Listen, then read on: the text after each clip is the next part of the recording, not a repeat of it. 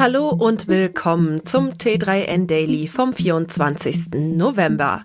Heute geht es um Weihnachtsgeschenke aus zweiter Hand, in der Tech-Sprache refurbished. Außerdem Elon Musk, Haus aus dem 3D-Drucker Stable Diffusion FTX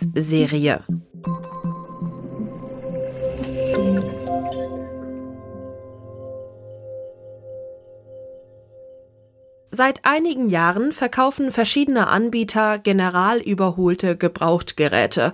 Vom Notebook bis zum Smartphone, von der Spielekonsole bis zur Kamera.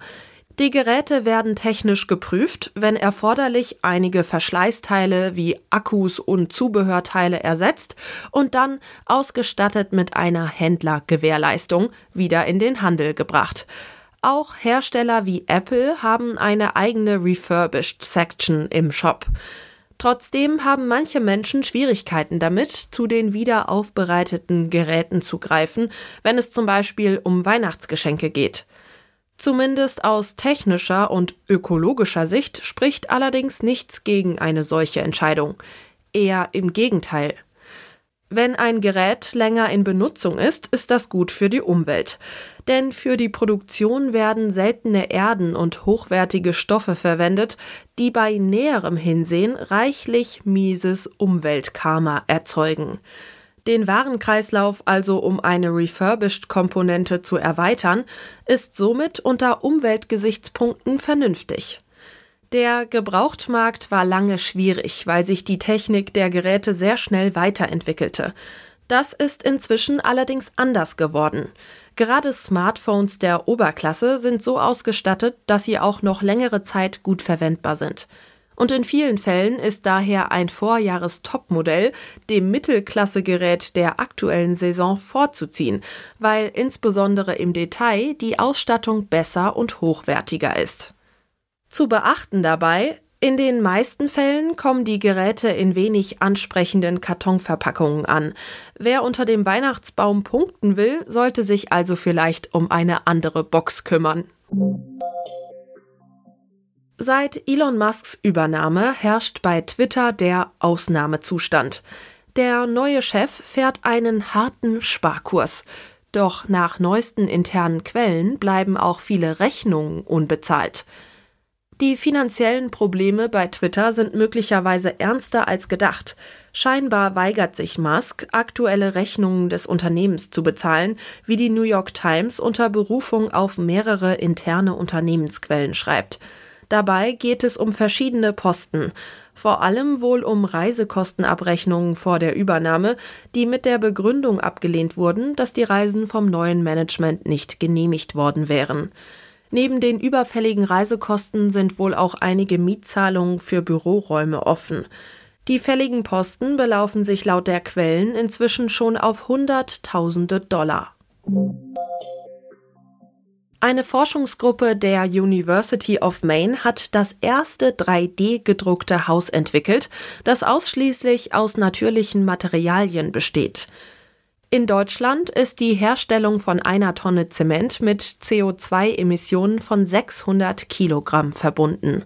Die Zementindustrie ist hierzulande für 20 Millionen Tonnen CO2 verantwortlich. Das entspricht rund zwei Prozent der nationalen CO2-Emissionen. Weltweit soll es sogar ein Anteil von acht Prozent sein. Die Entwicklung eines Forschungsteams des Advanced Structures and Composites Center der University of Maine könnte den Zement und andere umweltschädliche Materialien beim Hausbau obsolet machen.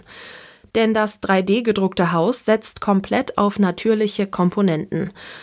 Auf die Verwendung von Beton und Lehm sowie traditionelle Bauweisen wie Holzrahmen, wie sie bisher bei 3D-Druckhäusern genutzt werden, verzichteten die US-Forscher.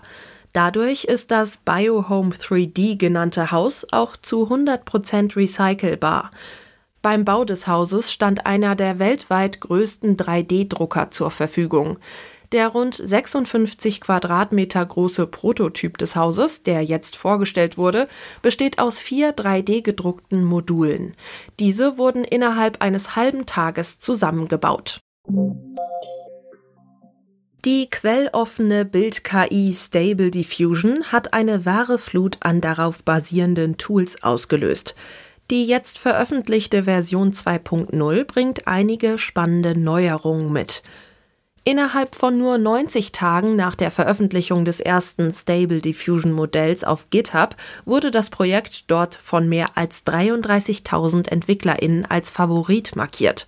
Zum Vergleich, Kryptoprojekte wie Ethereum und Bitcoin oder auch das Apache-Projekt Kafka brauchten dafür mehrere Jahre. Das Interesse an der quelloffenen Bild-KI ist enorm. Jetzt hat Stability.ai, das Startup hinter dem Projekt, Version 2.0 von Stable Diffusion vorgestellt.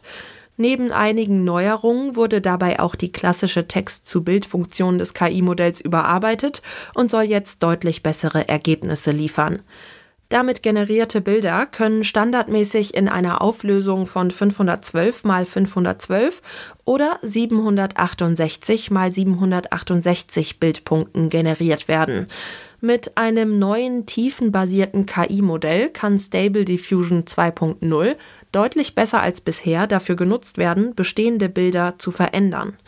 Überarbeitet wurde außerdem die Möglichkeit, Bestandteile bestehender Bilder anhand von Texteingaben zu verändern. Damit soll es extrem einfach sein, schnell und einfache Änderungen an Bildern vorzunehmen.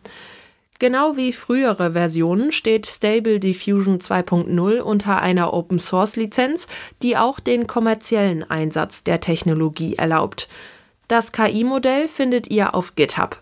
In den kommenden Tagen sollen die neuen Features von Stable Diffusion auch in die kommerzielle Web-Oberfläche Dream Studio und die API-Plattform von Stability.ai integriert werden.